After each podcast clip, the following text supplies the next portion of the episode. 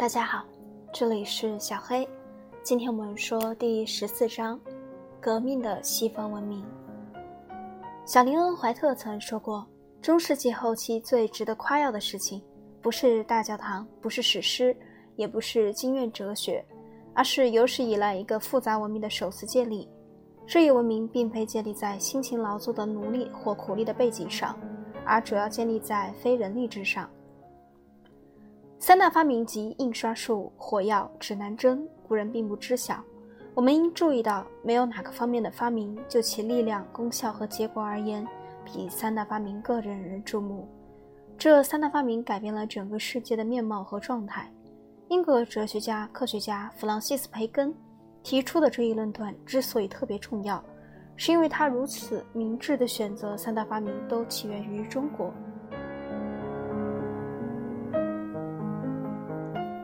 在西方的爆炸性影响比较起来，这三大发明对中国没有什么影响。中国的文明根深蒂固，中国的帝国组织渗透甚广，绝不允许这些发明破坏传统的制度和习俗。于是，印刷术用于传播古老概念，而不是新思想；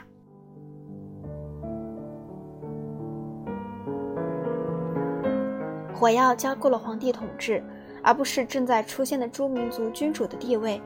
指南针除郑和用于著名的远航外，并不像西方人那样用于世界范围的探险、贸易和帝国的建立。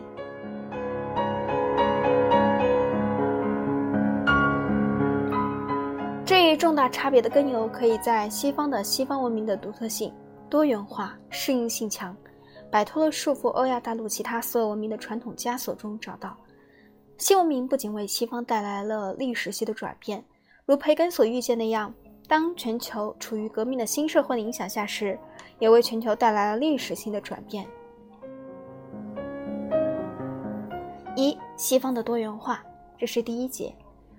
为了避免即将降临的灾难，人们将自己分成三类。第一类祈祷上帝的人，第二类经商种田人，第三类是为了保护前两类人，使之免受不公和伤害而产生的歧视。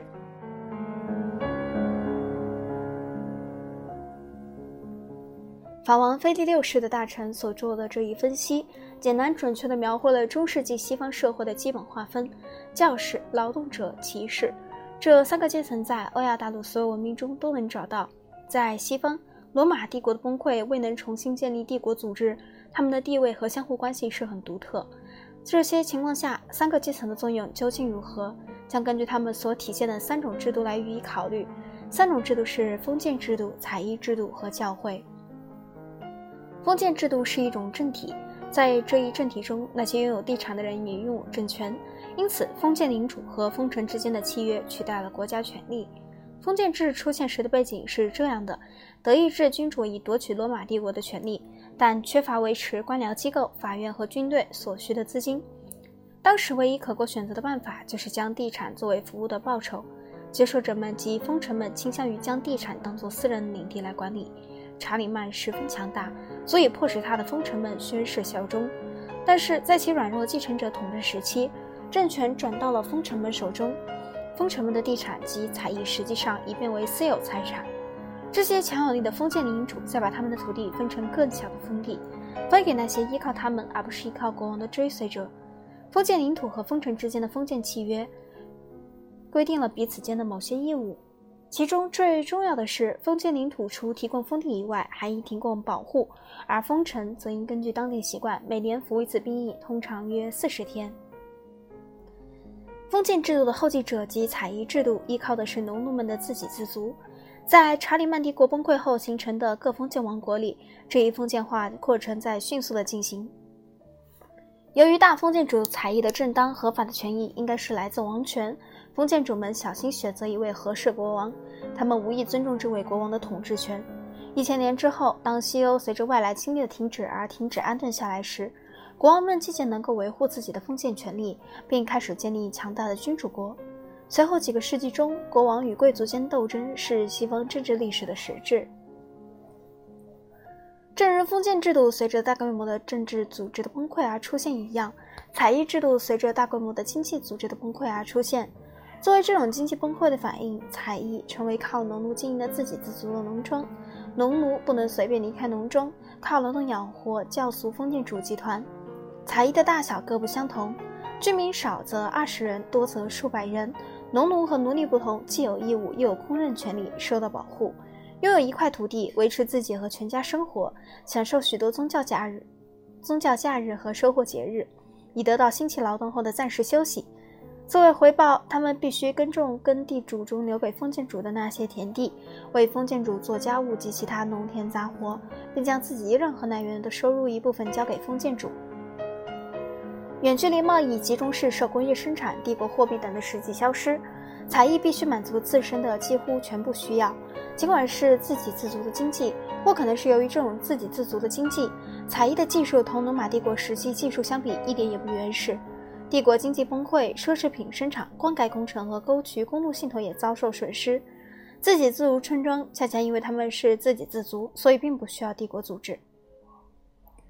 稳步增长效率在当地村与村的基础上发挥作用。才艺保存并改进了磨坊和打铁工厂，铁可以在地方上生产，致使使用的铁比以前更多。中世纪西方的农业技术取得更大进展，超过了希腊、罗马的水平，对生活的各个方面产生深远的影响。至于天主教会，我们同样发现了一个似乎有悖常理的发展。即恰恰因为罗马的灭亡，教皇变得更为强大。教皇无需像君士坦丁堡、亚历山大和奥迪亚克的主教们反对拜占庭皇帝的命令那样，同皇帝的统治做了斗争。当某个皇帝试图控制西方教会时，教皇基拉西乌斯送给他一封信。在这封中著名的信中，他坚称是主教而不是俗权，应对教会的行政负责。此外，拜占庭的皇帝们被穆斯林和其他敌人的攻击搞得不知所措。这就使教皇们可以放手加强自己在西方的地位。这样做时采取两种方式：与崛起法兰克人结成联盟，最终导致800年时教皇利奥三世为查理曼加冕。教皇派出传教团去改变北欧地区异教徒的宗教信仰，成功的组织了承认教皇权威的新教会，如597年成立的英格兰教会，7世纪创立的伦巴第和弗莱弗利西亚教会，8世纪创建的德意志教会。